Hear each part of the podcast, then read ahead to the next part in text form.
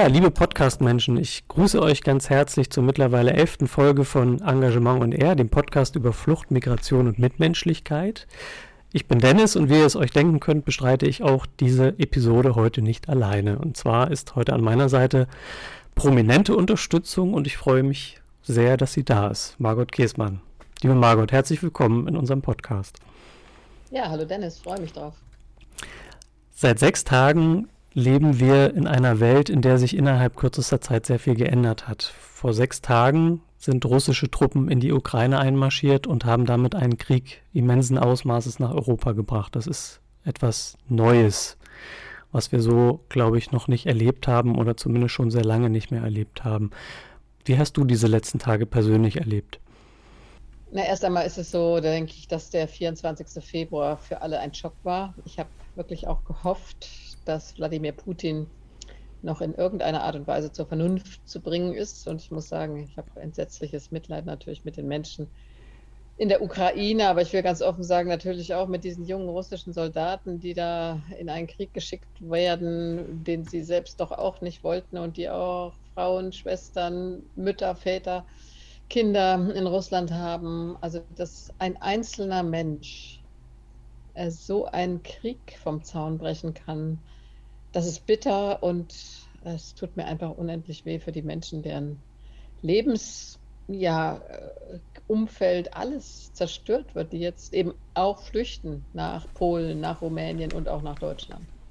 Ich muss sagen, mich persönlich hat das auch so ein bisschen in meinem Sicherheitsempfinden erschüttert. Also wenn man so oft, man schaut so auf die Karte und äh, stellt fest, dass zwischen uns hier in Deutschland und dem Kriegsschauplatz letztlich nur ein Land liegt, nämlich Polen. Und das eigentlich fast um, um die Ecke ist. Und jetzt auch mit den Ankündigungen von Putin, er hätte da die Atomstreitkräfte ähm, ja sozusagen in Standby gesetzt. Das sind so, das sind so Dinge, wo ich mich frage, sind wir hier noch sicher? Ging dir das auch so, dass du da so ein, ja, ein Gefühl der inneren Unsicherheit hattest? Ja, da muss ich sagen, ich habe erst 2019 in Büchel demonstriert äh, gegen die Atomwaffen, die amerikanischen in dem Fall, die da noch lagern, weil ich schon seit langem sage, äh, solange es Atomwaffen gibt und die Drohung mit Atomwaffen, äh, können wir uns nicht sicher fühlen und ein Atomschlag und du kannst die ganze Klimakatastrophe vergessen.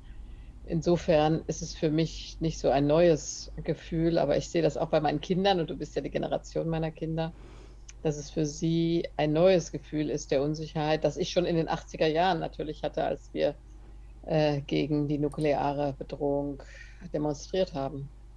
So erschreckend die Ereignisse sind, so erfreulich ist doch aber, dass es eine große Welle der Solidarität gibt. Sowohl, wenn wir jetzt auf das schauen, was die verschiedenen Regierungen machen, der, der, der NATO-Staaten und auch darüber hinaus, aber auch der Zivilgesellschaft. Wir hatten jetzt am Wochenende in Berlin eine ja, Demonstration gegen den Krieg, wo ich glaube, mehr als 100.000 Menschen, Hunderttausende, glaube ich, genau, kann man sagen, um gegen Putins Krieg zu protestieren. Es gab eine Szene, habe ich jetzt für kürzlich gesehen, hat eine Frau mit russischem Pass, ja, die hat ihren Reisepass oder ihren, ihren russischen Pass vor der russischen Botschaft verbrannt, um damit ihre Solidarität auszudrücken und auch zu zeigen, dass es der Krieg Putins ist und nicht der der russischen Bevölkerung. Es wird sehr viel gespendet, es machen sich Hilfslieferungen auf den Weg an die ukrainische Grenze, Willkommensinitiativen und die Kommunalpolitik stellen sich natürlich auf große Fluchtbewegungen ein. Was davon hat dich in den letzten Tagen am meisten beeindruckt?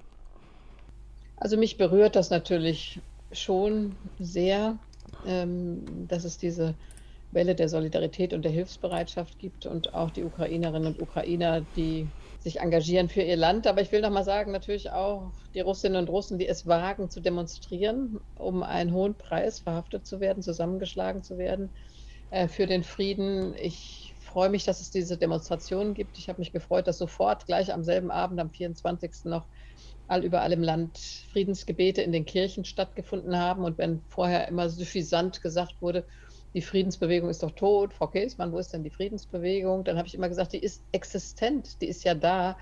Und wir haben gesehen, wie schnell sie sich organisieren kann ähm, in so einer akuten Notsituation. Aber ich will auch das sagen, ich habe hier mit syrischen Flüchtlingen gesprochen, die fast ein bisschen bitter sind und sagen, jetzt ist eine ganz große Solidarität. Als Aleppo angegriffen wurde, haben wir weniger davon gespürt und die Aufnahmebereitschaft für Geflüchtete ist jetzt ganz groß, weil es in Europa ist. Da ist auch ein leicht bitterer Beigeschmack.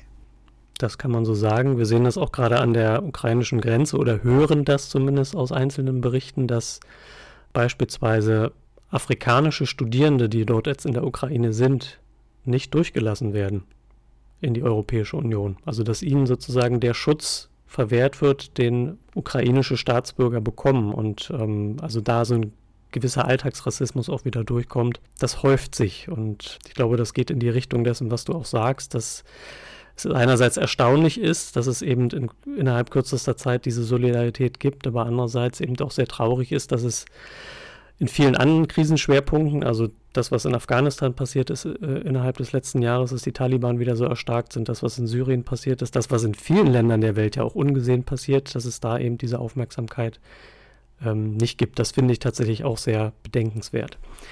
Ja, ähm, an der polnischen Grenze ähm, Flüchtlinge aus Afghanistan beispielsweise, die angekommen sind aus dem Irak, dem Iran, nicht durchgelassen wurden, sondern ziemlich brutal und auch gegen Recht und Gesetz von der EU zurückgewiesen wurden Richtung Belarus. Also ich will nur sagen, also ich finde gut, dass es die Solidarität gibt, aber dieser kleine bittere Beigeschmack, ich finde, der muss auch genannt werden. Es gibt für manche eben die guten und richtigen Flüchtlinge und die Flüchtlinge, die nicht gewollt sind. Ja, das müssen wir leider beobachten. Ähm, du hast ja als Theologin und als Pfarrerin ist dir das Thema Flucht und Krieg in deiner beruflichen Laufbahn mehrfach begegnet. Ich habe ein bisschen recherchiert bei Wikipedia und ich hoffe, dass das meiste, was da steht, auch äh, richtig ist. Ähm, da steht unter anderem, dass du 1999 zur Bischöfin der Landeskirche Hannovers gewählt wurdest. Und da steht unter anderem auch, dass deine Themenschwerpunkte, unter anderem, also es ist eine längere Aufzählung, Kirchenasyl sowie Krieg und Frieden waren. Inwiefern waren das Schwerpunkte deiner Tätigkeit in Hannover und wie hat dich das Thema auch bis heute weiter begleitet? Erstmal will ich sagen, sowas ist natürlich auch bi biografisch bedingt. Ja, meine Familie musste aus Hinterpommern fliehen am Ende des Zweiten Weltkrieges und die Fluchtgeschichten, Fluchterfahrungen, die tradiert wurden, die sind, denke ich, in unserer Familie fest verankert. Und das sagen ja auch Soziologen. Also solche Geschichten vererben sich in die zweite und dritte Generation. Das heißt, äh, was Menschen auf der Flucht erleiden, ähm, ist bei uns auch Teil der Familiengeschichte, natürlich. Deutschland ist zunächst die Tätergeneration, aber am Ende wurde, oder die Täternation, am Ende aber wurde diese Nation dann auch zum Opfer, weil sie fliehen mussten aus Hinterpommern, Schlesien, Ostpreußen, dem Sudetenland und aus vielen ausbombardierten Städten. Also insofern ist das Thema Flucht für mich auch biografisch verankert. Als ich Landesbischöfin hier war in Hannover, äh, muss ich sagen, war das Thema Kirchenasyl sehr brisant. Ähm, wir hatten erste Fälle, in denen Anzeigen erstattet wurden gegen Pfarrerinnen, Pfarrer, Kirchengemeinden, die Kirchenasyl gewährt haben. Und ich möchte mal sagen, wir hatten klare Verabredungen dazu, was Kirchenasyl heißt. Es mussten Fälle sein, in denen äh, die Hoffnung da war, dass der Fall zugunsten äh, der Asylsuchenden gelöst werden kann. Und der Eindruck da war, da sind nicht alle Rechtsmittel ausgeschöpft. Zudem musste die gesamte Gemeinde zustimmen und es musste äh, ein Rahmen dafür geschaffen werden. In den meisten Fällen von Kirchenasyl, wenn die Verfahren dann wieder aufgenommen wurden vor Gericht, haben übrigens die Asylsuchenden tatsächlich einen Aufenthaltsstatus bekommen, äh, weil die Rechtslage dann erst in Ruhe geklärt werden konnte. Aber damals war es dann so, dass die ersten Pfarrerinnen und Pfarrer angeklagt wurden. Ich erinnere mich an einen Prozess in Hildesheim und dann haben wir als Landeskirche ähm, den Rechtsbeistand bezahlt für die Pfarrerinnen und Pfarrer, damit, ähm, damit sie vor Gericht äh, gut vertreten waren. Also das waren heftige Auseinandersetzungen, weil gesagt wurde, das ist viel zu politisch, darf die Kirche so politisch sein. Aber ich denke, das ist tatsächlich Auftrag der Kirche, Menschen beizustehen. Das steht schon in der Bibel. Äh, der Fremdling, der unter euch wohnt, den sollt ihr schützen. Kannst du mal uns einen Eindruck geben, wie so ein Kirchenasyl ganz praktisch aussieht? Also ich habe mich in meiner ehrenamtlichen Tätigkeit damit nur sehr rudimentär befasst, hatte da auch mal eine Infoveranstaltung besucht und habe das so verstanden, dass die Person, die Kirchenasyl bekommt, dann im Prinzip für diesen Zeitraum quasi auf die auf das Gebäude der Kirche beschränkt ist und das auch nicht verlassen darf. Wie, wie, wie sieht das in der Praxis aus? Ja, es ist in der Regel so, dass ähm, ein Mensch, mehrere Menschen, eine Familie, sehr oft waren es auch Familien mit Kindern, Dann in den Gemeinderäumen, eigentlich soll es die Kirche sein, aber sage ich mal, mit Verhandlungen vor Ort konnten wir es dann doch oft äh, dazu bringen, dass es in Gemeinderäumen sein konnte, eben auch mit Toilette, Waschmöglichkeit, Dusche. Ähm, äh, dort auf diesem Gelände bleiben. Die Polizei oder die Sicherheitskräfte vor Ort wurden informiert, dass es so ist. Es gab nie heimliches Kirchenasyl. Und es gibt diesen alten Grundsatz, ähm, dass die Polizei nicht mit Waffen in kirchliche Gebäude eintritt. Das ist inzwischen ab und zu anders geworden, dass tatsächlich Polizeikräfte auch ähm, Asylsuchende in Kirchen verhaftet haben. Aber die Gemeinde hat dann dafür gesorgt, dass diese Menschen versorgt waren. Sie durften das Gelände nicht verlassen und in der Zeit wurde versucht, durch ein reguläres Gerichtsverfahren einen Aufenthaltsstatus zu erwirken. Und ganz oft war es dann eben möglich, weil Zeit gewonnen wurde, Fakten überhaupt zusammenzutragen. Manchmal sind die Asylverfahren so schnell gewesen, dass gerade nicht der Sprache mächtig oder nicht die richtigen Papiere vorzeigen können, äh, Menschen dann abgeschoben wurden. In der Regel sind es auch Menschen gewesen, die schon länger in der Kirchengemeinde bekannt waren. Äh, man kannte sich und dann äh, ist ein solches Kirchenasyl möglich geworden. Das ist kein Mittel, das irgendwie im Rechtssystem vorgesehen ist, müssen wir sagen. Das gibt es so nicht rechtsmäßig. Aber es war doch oft sehr möglich, sehr gut möglich, auch mit, den, mit der Polizei vor Ort das so zu verhandeln, äh, dass es respektiert, toleriert wurde, bis das Verfahren abgeschlossen war. Und in der Regel, habe ich ja eben schon gesagt, sind die Verfahren zugunsten der Asylsuchenden ausgegangen. Aber es ist natürlich für eine Kirchengemeinde auch eine Belastung, wenn auch beispielsweise eine Familie in der Kirche wohnt. Ja, was heißt das für den Gottesdienst? Dann liegen da die Matratzen und die Familie muss versorgt werden. Also Kirchengemeinden müssen sich das auch gut überlegen, das haben wir immer wieder gesagt. Wenn ich so in meine Leben schaue, dann kann ich zum Glück sagen, dass Flucht und Fluchterfahrung da noch nicht so eine große Rolle gespielt haben, zumindest bis 2015. Bei uns in der Familie war das eigentlich kein Thema, also jetzt rein historisch gesehen.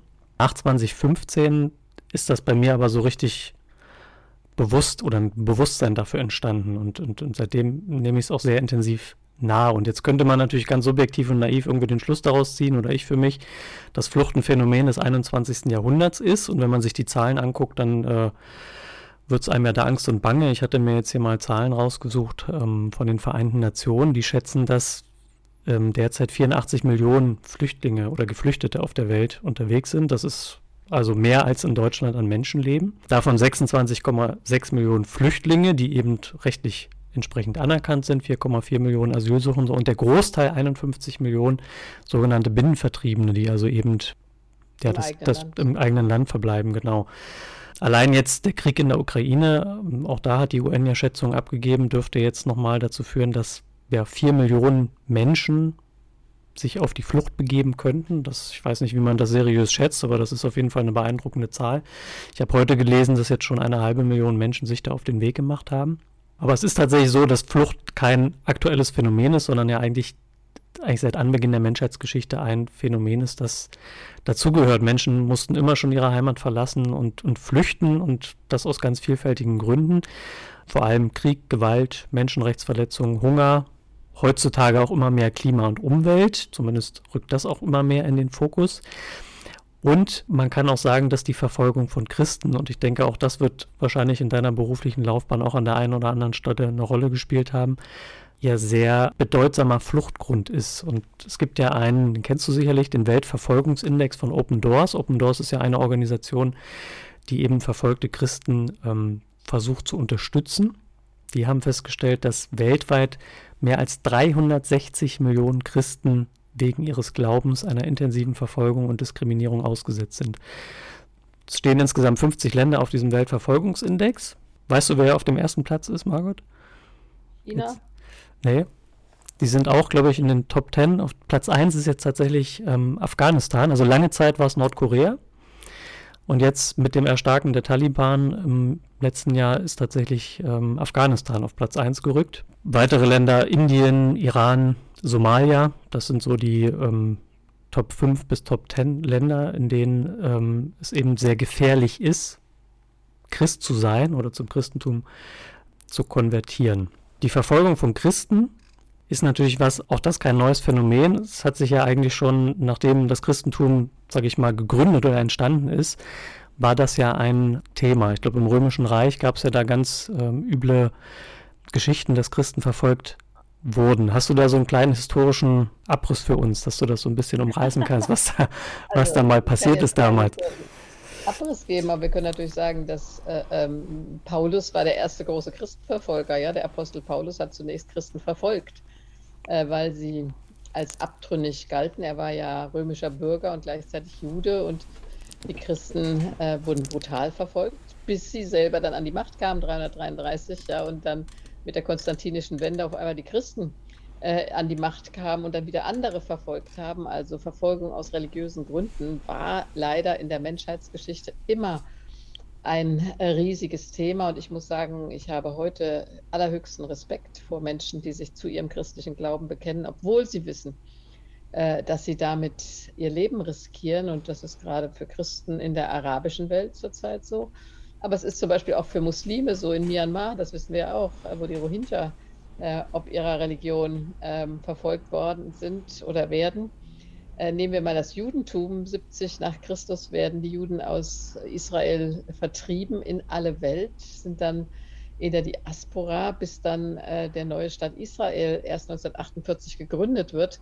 Also Verfolgung aus religiösen Gründen, aus ethnischen Gründen hat es immer gegeben. Christenverfolgung ist heute tatsächlich ein massives Thema. Und ich denke immer, Christen bei uns können sich das hier überhaupt nicht vorstellen. Was hier kannst du Christ sein, kannst du nicht sein, Christ sein, Alltagschrist oder nicht.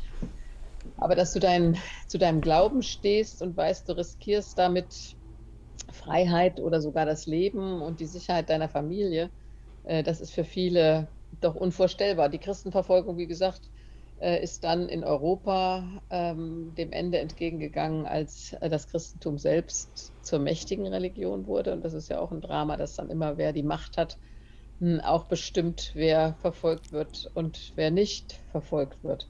Wir müssen aber sagen, das Thema Flucht, das hast du eben auch gesagt, ist ja dem Christentum in die Wiege gelegt. Ja, nach Matthäus musste Jesus schon als Säugling auf die Flucht nach Ägypten weil gedroht wurde durch Herodes, dass alle erstgeborenen Jungen ähm, des Volkes Israel ermordet werden. Also insofern ist Flucht, äh, überhaupt Migration, ist dem Christentum in die Wiege gelegt und auch dem Judentum, weil immer die Frage war, gerade auch fürs Judentum, wie viel muss ich mich anpassen, wie viel assimilieren, wie stark muss ich jüdisch bleiben. Beispielsweise hatten sich in Deutschland ja ähm, im letzten Jahrhundert die Juden ganz stark assimiliert und waren äh, wie viele auch getauft worden. Die Juden hatten im Ersten Weltkrieg ähm, gekämpft, fühlten sich als Deutsche und dann wurde ihnen von außen wieder gesagt, ihr seid gar nicht richtige Deutsche, ihr seid Juden.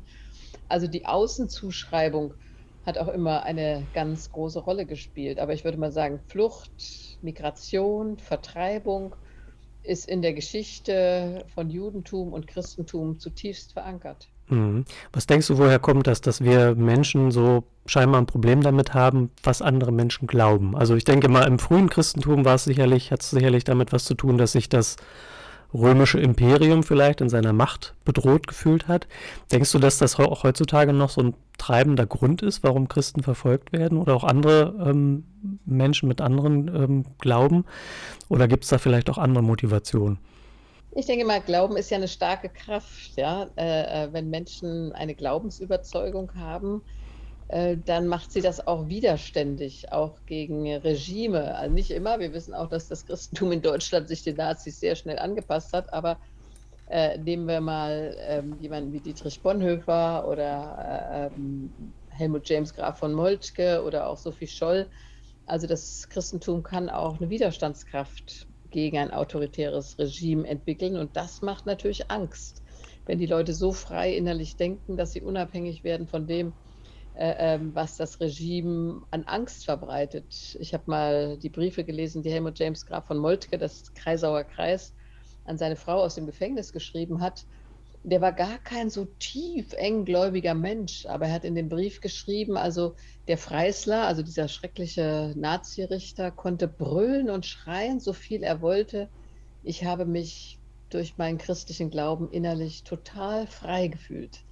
Das hat mich schwer beeindruckt. Also das ist natürlich für ein Regime ein autoritäres äh, sag ich mal, beängstigend, wenn Menschen innerlich so frei sind, dass sie sich durch alle Drohungen, Folter, Mord äh, nicht bedrängen lassen, sondern frei bleiben. Das ist für mich so die Essenz, dass du diese innere Freiheit behältst durch den Glauben und ja, keiner dir das nehmen kann. Das bedroht natürlich ein Regime, das auch deine Gedanken beherrschen will. Mhm.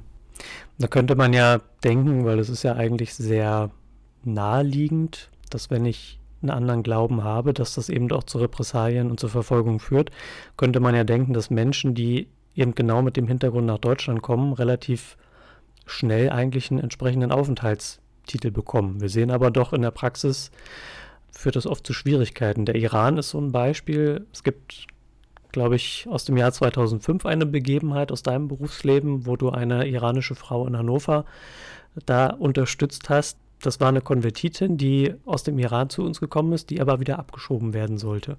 Ja, ich weiß das noch genau. Zara Kameli war das. Ähm, die war mit ihrem Mann und ihrem Sohn hier, äh, war in Göttingen in einer Kirchengemeinde konvertiert, wirklich aus tiefster Glaubensüberzeugung. Davon bin ich absolut überzeugt. Ähm, der Mann ist dann ohne äh, ihr Wissen mit dem Sohn in den Iran zurück und sie hat um Asyl gebeten hier.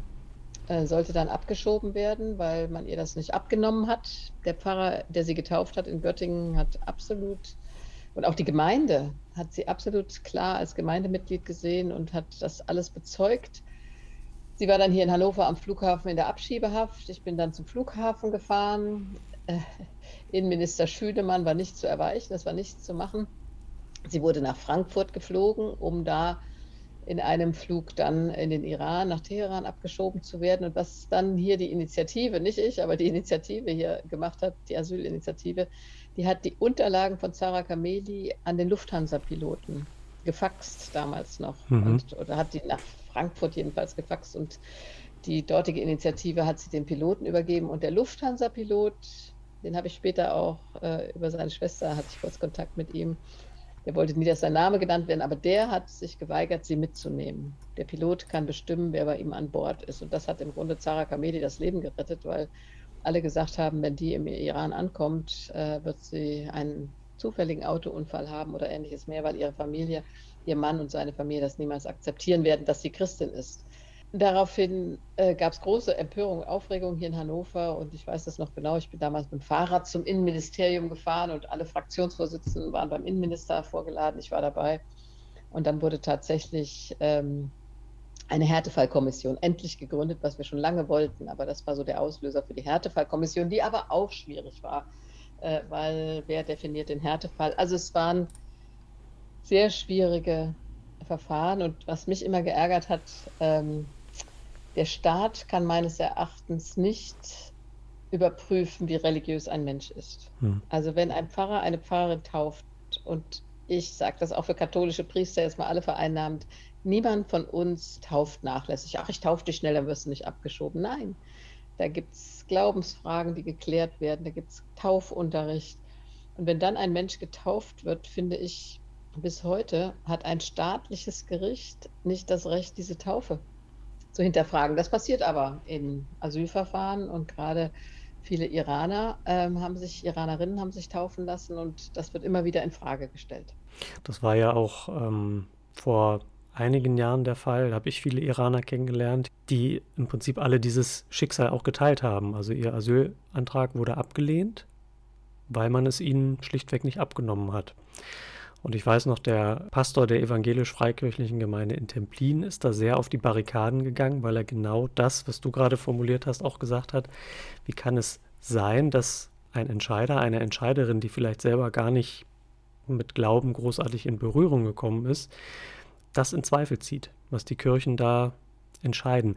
Und ich frage mich darüber hinaus, ist es denn moralisch überhaupt vertretbar, dass ich sage, nur weil ich jetzt diesen Zweifel habe, schicke ich die Person jetzt wieder zurück, weil ich weiß ja, was passieren kann. Und wenn die Chance auch nur eine kleine ist, dass die Person im Gefängnis ihres Heimatlandes verschwindet, dann ist das doch, muss das doch uns eigentlich zu denken geben, dass wir da vielleicht großzügiger entscheiden müssten als Staat.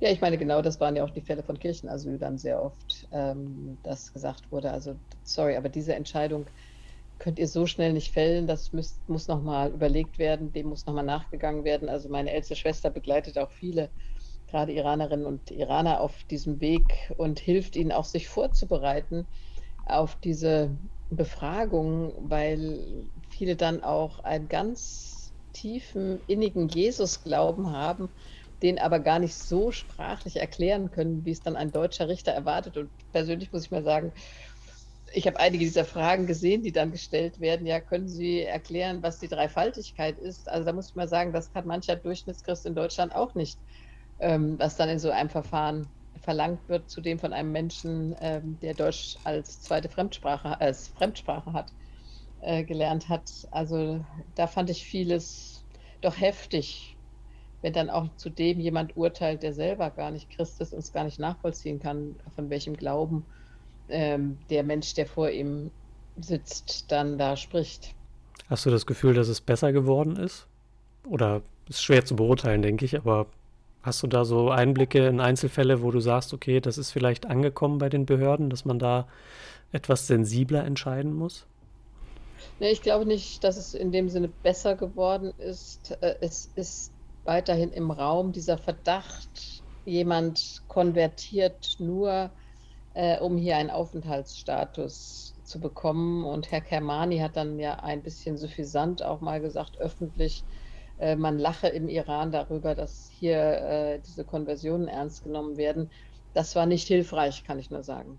Wenn wir jetzt mal an die Vergangenheit schauen, dann gab es ja auch mal eine Situation, wo es umgekehrt war, wo Christen die Verfolger waren weil eben Menschen ein anderes Weltbild hatten. Ich habe jetzt, als ich darüber nachgedacht habe, ist mir so in den Sinn gekommen, zum Beispiel Martin Luther, mit dem hast du dich ja auch sehr intensiv beschäftigt. Und ähm, ich hatte gestern mir noch ein Video angeschaut, mal bei, bei YouTube, was so ein bisschen sein, seinen Lebensweg so zusammengefasst hat. Der hat sich ja, sage ich mal, gelinde gesagt, doch sehr unbeliebt gemacht bei der damaligen Kirche mit seinen Thesen, die er in Wittenberg da an die Tür genagelt hat. Und ist ja dann im Prinzip auch in Teufels Küche gekommen. Kann man sagen, dass Martin Luther dann ein Flüchtling war nach heutigem Maßstab, weil er sich ja dann auch ja, sehr vorsichtig verhalten musste und auch untertauchen musste? Ja, wir können mal sagen, als er ähm, vom Reichstag in äh, Worms zurück ist, war er vogelfrei erklärt. Ja? Also jeder hätte ihn töten können, ohne dafür bestraft zu werden. Und es ist Friedrich dem Weisen zu verdanken gewesen, dass er die Kutsche inszeniert überfallen hat, äh, ihn auf die Wartburg unter dem Pseudonym Junker Jörg gebracht hat, wo er dann monatelang äh, sozusagen in Schutzhaft war, ähm, um nicht äh, um sein Leben bangen zu müssen. Da war er sicher auf der Flucht ähm, auf der Wartburg und hat sich versteckt. Allerdings müssen wir sagen, dass Luther dann auch nicht tolerant war am Ende weil tolerare heißt ja ertragen und Toleranz heißt dann, ich muss akzeptieren, dass andere anders denken, auch anders glauben. Und meines Erachtens ist ein friedliches Zusammenleben in dieser Welt nur möglich, wenn wir ertragen, dass andere anders sind, dass andere anders glauben. Wenn ich sage, ich habe eine Wahrheit für über Gott gefunden und das ist die einzige Wahrheit, die wahr ist und alle anderen, die diese Wahrheit nicht glauben, sind deshalb weniger wert. Dann habe ich das Recht, sie, was weiß ich, klein zu machen, zu foltern, im schlimmsten Fall zu ermorden. Ja, sehen wir ja auch bei Islamisten beispielsweise, die haben dann kein Lebensrecht. Ich muss als glaubender Mensch schon akzeptieren, dass andere eine andere Wahrheit über Gott gefunden haben. Und dann würde ich sogar erwarten, dass ich das nicht nur toleriere, also ertrage, sondern sogar Interesse daran habe. Also ich finde immer wieder interessant, auch mit Menschen die einen anderen Glauben haben, mich auseinanderzusetzen, weil ich ja dann auch meinen eigenen Glauben wieder reflektieren muss und sagen muss, was ich glaube. Das ist aber eine Herausforderung, die viele lieber gar nicht eingehen, weil sie sagen, wenn der mich in Frage stellt, dann werde ich unsicher, dann lasse ich das lieber. Dann sage ich einfach, das gibt nur die Wahrheit fertig ab. Also Luther leider, muss man sagen, war extrem intolerant, gerade gegenüber dem Judentum. Er war ein Anti-Judaist, ich würde sagen sogar ein Antisemit. Ähm, und dem Islam gegenüber hatte er eigentlich nur die Haltung, das kann nicht sein. Er kannte ja gar keine Muslime. Ich glaube, er hat auch nur zweimal im Leben Juden getroffen. Ähm, und den Katholiken gegenüber, den hat er die Pest am Hals, an Hals gewünscht, ja, in dramatischen, wirklich Worten, die intolerant per se waren. Also insofern, Luther war selber mal auf der Flucht, aber es hat nicht dazu geführt, dass er tolerant wurde gegenüber anderen. Es gibt ja Menschen, die sagen, naja, Religion führt per se eher zu Problemen und eine Welt ohne Religion wäre die bessere. Was würdest du diesen Leuten entgegnen? Also da würde ich sagen, das stimmt einfach nicht. Äh, natürlich gibt es Religionen, die sich hat missbrauchen lassen für Macht, gar keine Frage. Auch das Christentum, auch die deutschen Christen in Anführungsstrichen, ja, äh, die Soldaten im Ersten Weltkrieg in ganz Europa hatten Gott mit uns auf ihren Koppeln, ob es Franzosen, Deutsche, Engländer, äh, oder Niederländer waren und meinten, im Namen Gottes zu kämpfen. Ich habe neulich so ein Feldbuch äh, Gottesdienst im Felde gefunden. Meine Güte, also sich auf dem Felde für die Nation zu opfern, ist das Höchste, was du für Gott tun kannst. Also da würde ich sagen, war Religion doch schwer missbraucht. Mhm. Aber leider gibt es auch Ideologien. Ja, nehmen wir mal den Stalinismus, ja, ähm, in der Namen Millionen getötet wurden und gleichzeitig gibt es Geschichten von Religion, die eben zeigen, dass Religion nicht unbedingt Konflikte verschärft. Ich bin dagegen, dass sie das tut, sondern Konflikte entschärfen kann. Es gibt ein schönes Buch von Markus Weingart, Religion macht Frieden, äh, im Rahmen von dem Projekt Weltethos von Hans Küng, dem kürzlich verstorbenen katholischen Theologen. Und da zeigt er bei mehr als 40 internationalen Konflikten, wie religiös motivierte Akteure, so nennt er die, helfen können, Frieden zu stiften, ja, indem sie vermitteln, weil sie vor Ort Vertrauen haben, indem sie versuchen, Frieden zu stiften. Ich habe mal in Aachen die Laudatio auf einen Bischof und einen Imam aus Nigeria gehalten, die von Dorf zu Dorf zusammengehen und sagen, das ist kein religiöser Konflikt, lasst euch nicht gegeneinander aufhetzen. Also Religion kann viel zum Frieden beitragen. Es ist eine besondere Kraft. Also ich habe meine Erfahrungen auch gemacht mit Religion. Ich hatte auch mal eine Phase, wo ich da sehr skeptisch war, aber ich habe mich zum Glück belehren lassen oder belehren lassen ist vielleicht das falsche Wort. Ich habe mich darauf eingelassen, auf die Menschen, die da glauben und ähm, ich muss auch sagen, es ist eine beeindruckende Kraft, aber sie kann eben in verschiedene Richtungen wirken. Und wenn sie in Richtung des Guten wirkt, kann sie beeindruckend Gutes in der Welt voranbringen. Und wenn man sie eben missbrauchen möchte, dann führt es doch eben auch dazu, dass man damit eine ganze Menge Schindluder treiben kann. Ich habe jetzt hier Margot auf meinem Schreibtisch ähm, das vermutlich am meisten verkaufte Buch der Welt zu liegen, nämlich die Bibel. Das hat mir vor kurzem mal jemand gesagt, dass das das am meisten verkaufte Buch der Welt ist. Habe ich nicht geprüft, aber ich kann es mir durchaus sehr gut vorstellen. Die Bibel ist ja angereichert mit zahlreichen Geschichten, mit einer Vielzahl von Persönlichkeiten und Themen. Und ich glaube, man kann mit Fug und Recht sagen, dass Migration und Flucht hier eine ganz bedeutende Rolle spielt. Wenn du mal so eine Top 3 machen müsstest über Altes und Neues Testament, was wären für dich die Top 3 interessantesten, bewegendsten Geschichten, die sich ja mit dem Thema Flucht auseinandersetzen oder wo jemand auf der Flucht ist? Oh, das sind natürlich viele Geschichten. Ich würde jetzt mal sagen, ich fange mal an mit Vertreibung. Ja, ich nehme die Verbannten, ich glaube 570 ungefähr vor Christus, die nach Babylon ähm, durch Nebukadnezar verschleppt werden und dann da immer Sehnsucht nach der Heimat haben.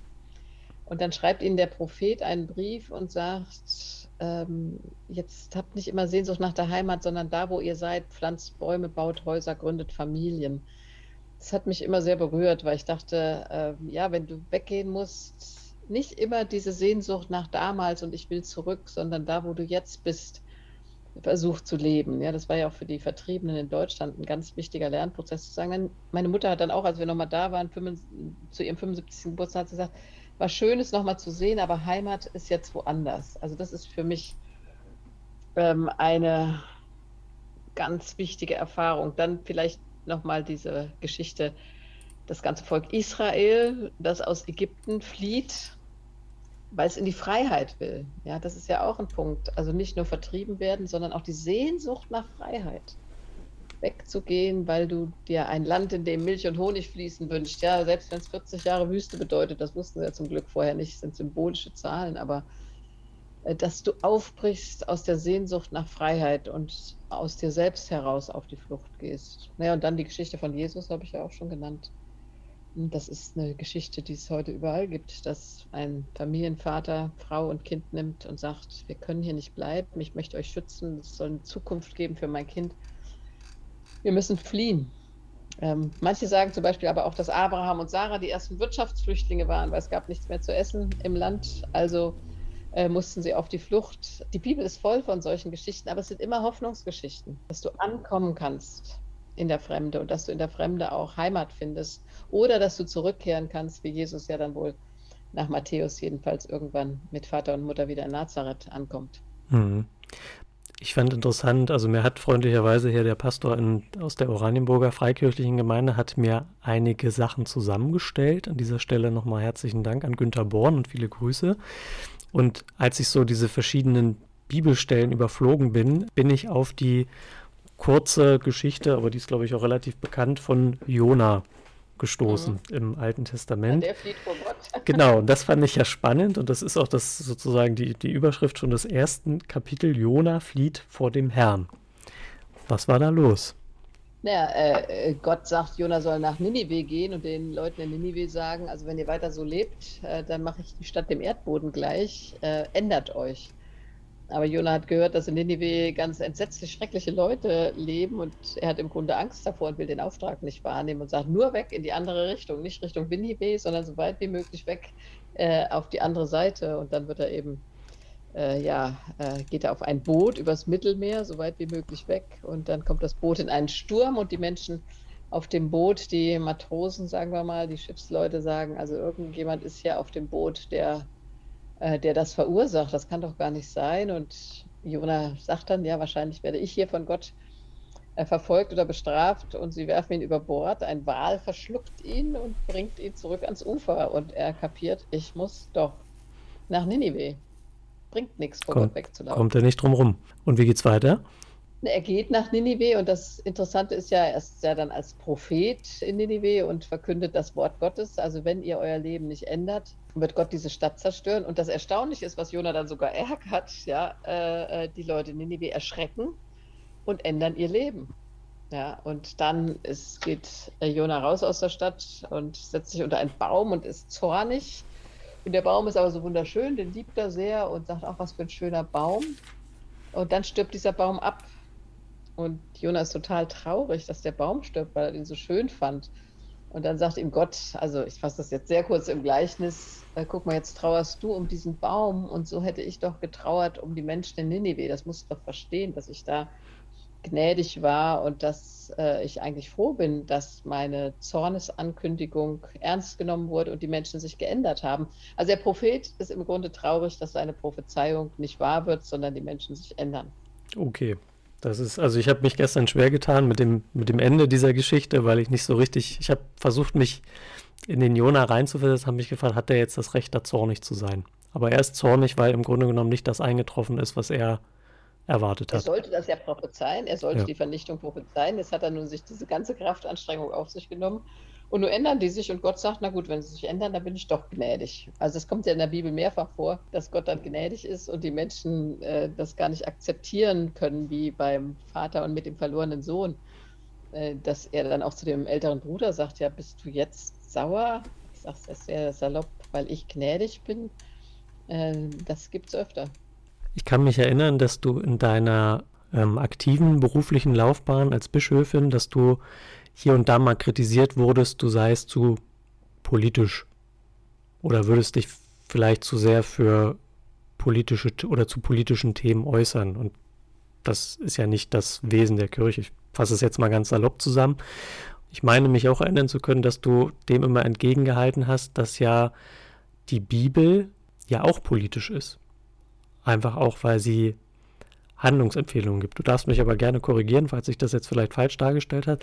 Wenn man aber die Bibel nimmt und sagt, okay, das, sind, das ist das Fazit aus dem, was wir da lesen, wie ich mit Menschen, die auf der Flucht sind, umgehen sollte nach christlichen Maßstäben. Was wäre dann, was wäre dann unser Handzettel? Was wäre unsere Handlungsanweisung? Ja, da muss ich doch sagen, dass ich mal jetzt Matthäus 26 nehme, das Weltgericht.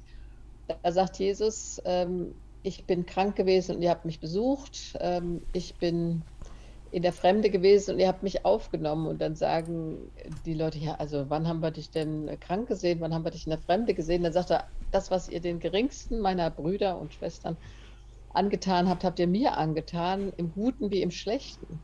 Und ich denke, das ist doch glasklar. Also da, wo wir für Menschen eintreten, die auf der Flucht sind, die Angst haben, die in der Fremde sind. Das ist nie leicht, fremd zu sein. Äh, da begegnet uns Jesus selbst. Das sagt im Grunde äh, dieses, dieses Gleichnis. Und deshalb habe ich immer gesagt, die Bibel ist doch kein weltfremdes Buch, wo ich irgendwie glaube im kleinen Kämmerlein oder vielleicht noch in der Kirche, sondern sie ist ja ein Buch vom Leben. Da wird das reale Leben von Menschen beschrieben. Polis ist politisch, das hat immer was äh, mit dem Zusammenleben der Menschen zu tun. Ich würde nie sagen, ich lege eine Predigt gleich darauf an, politisch zu sein. Aber ganz oft, wenn ich äh, äh, die Bibel lese, dann hat die was mit unserem Leben zu tun. Und ähm, gerade das Gleichnis vom Weltgericht, das große, zeigt uns das ganz deutlich, finde ich, da, wo wir für die Schwachen eintreten, da treten wir für Jesus selbst ein. Das finde ich ist ein guter Ausblick, ein gutes Schlusswort vielleicht. Ich danke dir erstmal ganz herzlich, dass du dir die Zeit genommen hast, heute da zu sein, mit mir über ja, Flucht zu sprechen, Flucht von Christen, ähm, Verfolgung durch die Kirche, Flucht in der Bibel. Ähm, ganz spannendes Thema und ich glaube, man kann noch stundenlang weiter darüber sprechen. Ich war auf jeden Fall ähm, ja, sehr überrascht, was sich da alles so findet in der Bibel und was auch historisch, welche Begebenheiten es da so gab. Ich denke, wir haben ja einen guten Rundumschlag hinbekommen. Insofern, Margot, vielen lieben Dank dass du dir die Zeit genommen hast und ich freue mich, wenn wir uns an anderer Stelle wiedersehen. Habe ich gern gemacht. Tschüss, Dennis. Tschüss. Ja, liebe Leute, ihr äh, merkt, wir sind schon wieder am Ende unseres Podcasts angekommen. Ich möchte noch ein paar Informationen loswerden. Derzeit erreichen uns sehr viele Geflüchtete, die vor dem Krieg in der Ukraine fliehen und ihr fragt euch vielleicht, was ihr selbst tun könnt, um zu helfen. Es gibt hier ganz verschiedene Dinge, die im Moment benötigt werden. Ähm, an erster Stelle stehen natürlich die Unterkünfte, die Menschen, die hier ankommen. Das sind meistens Frauen und Kinder, weil die Männer eben ähm, zumindest in einer gewissen Altersgruppe im Land bleiben müssen, um dort eben das Land zu verteidigen. Falls ihr selbst Unterkünfte anbieten möchtet, ähm, könnt ihr das machen über das Koordinierungsteam des Landkreises Oberhavel. Dort gibt es eine E-Mail-Adresse ukrainehilfe.oberhavel.de. Ihr könnt euch auch telefonisch melden unter 03301 600 4800. Dort könnt ihr also Bescheid geben, falls ihr selber noch ähm, einen Platz habt und dann wird das eben koordiniert. Ihr könnt euch auch melden beim Ministerium für Soziales, Gesundheit, Integration und Verbraucherschutz des Landes Brandenburg. Auch dort gibt es eine E-Mail-Adresse, die ihr nutzen könnt. Unterkunftsangebote.ukraine.msgiv.brandenburg.de und von dort werden die Angebote dann an die entsprechenden Landkreise und die kreisfreien Städte weitergeleitet, die dann für die Unterbringung vor Ort verantwortlich sind bzw. diese koordinieren. Es wird natürlich so sein, dass die Menschen, ähm, die hier ankommen, nicht viel dabei haben können, weil sie eben auch ihre Heimat schnell verlassen mussten. Falls ihr materielle Dinge benötigen solltet, dann könnt ihr euch zumindest in Oranienburg an den Eltern-Kind-Treff wenden. Dort gibt es äh, ein großes Lager an Sachspenden. Meldet euch da gern auch unter der Telefonnummer, die ich jetzt gerade durchgebe, 03301 579 2886. So viel zu den Unterkünften. Ähm, es werden natürlich auch weiterhin Spenden benötigt. Mein aktueller Stand ist, dass ähm, es schon sehr viele Sachspenden gab und insofern für Oranienburg gesprochen, da die Lager auch schon relativ voll sind. Das soll nicht heißen, dass da jetzt nichts mehr gebraucht wird. So schnell die Lager voll sind, werden sie vielleicht auch wieder leer sein. Fragt aber gerne an, falls ihr Sachspenden dorthin bringen wollt, ob es dann gebraucht wird. Besser wären tatsächlich Geldspenden, weil dann eben auch sehr viel gezielter äh, besorgt werden kann, was wirklich benötigt wird. Wir haben auch in Abstimmung mit der Stadt Oranienburg jetzt beschlossen, dass wir das Spendenkonto von Willkommen in Oranienburg hierfür zur Verfügung stellen und wir uns dann als Verein um die Weiterleitung der Gelder kümmern oder eben selbst auch hier zur Tat schreiten und entsprechende Dinge davon kaufen würden, um die Menschen zu unterstützen. Ihr findet das Spendenkonto auf unserer Webseite vio-ev.de. Ich sage sie aber hier nochmal an. Die IBAN ist Ziffern am Anfang oder die Buchstaben am Anfang, DE, alles groß geschrieben, also DE 37 1605, viermal die 0, 1000 719886. Die BIC, falls ihr sie braucht, ähm, auch alles in Großbuchstaben W E L A D E D 1 P M B und das dazugehörige Kreditinstitut ist die Mittelbrandenburgische Sparkasse. Also wenn ihr da Geld spenden möchtet, dann seid ihr herzlich dazu eingeladen und aufgerufen. Wir gehen davon aus, dass es hier noch eine ganze Menge Bedarf geben wird. Zu guter Letzt, falls ihr auf der Suche seid nach Informationen zum Aufenthaltsstatus und zu Sozialleistungen, verweise ich gerne auf die Internetseiten der Flüchtlingsräte in Brandenburg und Berlin. Flüchtlingsrat Brandenburg hat beispielsweise eine Webseite aufgebaut, auf der ihr äh, zum Thema Ukraine aktuelle Informationen findet, die jetzt zuletzt auch heute aktualisiert wurden. Das kann auch morgen sich alles schon wieder ändern. Im Moment ist es so, dass es einen EU-Ratsbeschluss gab, der den ähm, Geflüchteten aus der Ukraine äh, eine Aufenthaltserlaubnis ja, qua Gesetz äh, zuspricht. Insofern ist hier ein, Asylantrag nicht möglich. Von Asylanträgen wird auch im Moment abgeraten. Also schaut gerne auf die Seite. Dort gibt es auch verschiedentliche Informationen zum Thema ähm, Sozialleistungen. Das ist ja eine ganz wichtige Sache, dass ihr da nicht selbst jetzt euch in finanzielle Schwierigkeiten bringen müsst, können entsprechende Leistungen für privat untergebrachte ukrainische Geflüchtete beantragt werden. Normalerweise beim Sozialamt, sogenannte Übergangsleistungen für den Moment. Informiert euch da gern auf der Webseite.